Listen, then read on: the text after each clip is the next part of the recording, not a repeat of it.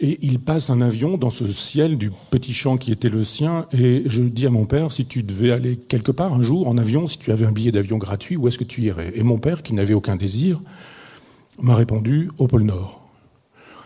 Mon père n'avait aucun désir parce qu'il n'avait pas, pas de besoin. Donc il était pauvre d'un point de vue sociologique, mais extrêmement riche. Les pauvres sont ceux qui désirent plus qu'ils ne peuvent satisfaire. Et les riches sont ceux qui n'ont pas de désir, ou pas beaucoup de désir, et qui, euh, pour le coup, sont vraiment libres. Et on ne pouvait pas lui offrir des cadeaux, euh, des livres, des cravates, des, cigares, ou je sais pas quoi, ou des disques pour les fêtes des pères, ou pour Noël, ou pour ce genre de choses, parce que, parce que ça l'intéressait pas, il n'y pas besoin de ça. Et, qu'il ait ce désir-là m'a paru un peu euh, singulier. Le pôle Nord. J'avais dû lui demander pourquoi, il a dû me répondre parce que. Et puis, ça s'est arrêté là. Quelques temps plus tard, il a 60 ans, on, il a des problèmes thoraciques. Il va chez le médecin et on lui dit euh, Vous faites de l'angine de poitrine.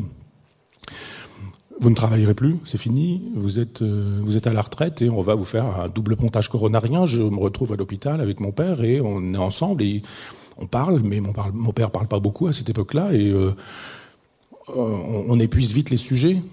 Et puis à un moment donné, je lui dis, tu sais, je t'avais posé cette question, si un jour tu avais un billet d'avion, etc. Tout ce que tu m'as répondu. Mon père me dit, euh, oui, j'ai dû te dire au pôle Nord. Et je lui dis, mais pourquoi? Il a dû me répondre parce que, avec euh, les mêmes points de suspension. Et mon père a été longtemps célibataire, il a été tardif euh, papa, il avait 38 ans quand je suis né, et j'ai toujours eu peur de le perdre. En me disant, un jour il mourra, et quand il m'emmenait à l'école euh, avec ses vêtements d'agriculteur, d'ouvrier agricole. Euh, il, il, faisait impression sur mes, euh, sur mes collègues d'école, sur mes, sur mes copains d'école qui me disaient c'est ton grand-père. Et c'est terrible parce que où on dit oui, on a trahi son père, ou on dit non et on passe pour un fils de vieux. Et, et, l'enfant c'est terrible. Et, et j'ai toujours porté ça, la crainte de perdre mon père un jour. Et je suis devenu ce que je suis devenu, conférence à l'étranger, parfois au Japon, parfois en Inde, parfois en Amérique du Sud, parfois en Amérique du Nord, partout en Europe, je ne sais quoi. Je me suis dit un jour, mon père mourra, je ne serai pas là. Et, euh, je m'étais fait à l'idée, en me disant, euh, d'un point de vue des probabilités, c'est sûrement comme ça que ça se passera. Et euh, un soir, à Chambois, c'était son village natal, c'est mon village natal, on avait fait une soirée avec les amis d'Université populaire du goût.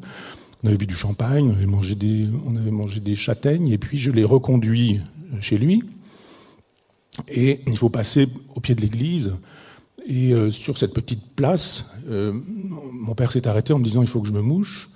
C'est mouché, j'ai regardé le ciel et le ciel était, euh, était couvert d'une espèce de couleur un peu marronasse. C'était les, éclairages publics qui, qui faisaient ça. Avait une espèce de brume plus cette espèce de, d'orange. C'était pas très joli. Et je dis à mon père, on verra pas notre étoile polaire ce soir. Et mon père m'a dit non, ce soir le ciel est couvert et il est mort dans mes bras. Donc, euh, je l'ai allongé par terre. Ça s'est trouvé, euh, merci, c'est une bonne idée. je l'ai allongé et puis, euh, et puis c'était fini.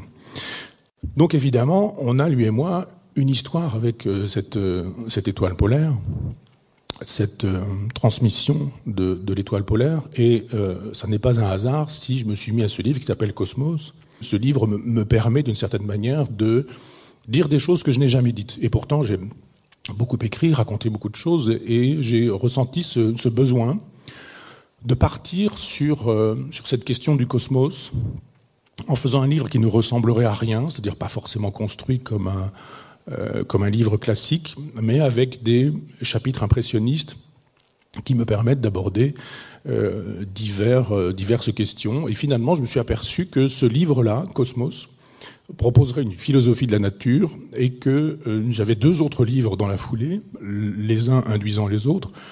Un suivant qui s'appellera Décadence et qui sera une philosophie de l'histoire. Et puis un dernier qui sera Sagesse et qui serait une philosophie pratique. Et ces trois livres euh, pourraient euh, rentrer sous une rubrique qui pourrait être euh, brève, j'insiste sur brève, brève encyclopédie du monde, bref, puisque chacun des livres va faire 500 pages. Donc je voudrais ce jour vous parler de Cosmos. Je, je, suis parti sur, sur plusieurs thématiques. Le temps, la vie, l'animal, le cosmos et euh, le sublime, parce que tout ça se tient, parce qu'il y avait dans, dans cette relation que j'avais avec mon père une réflexion particulière à,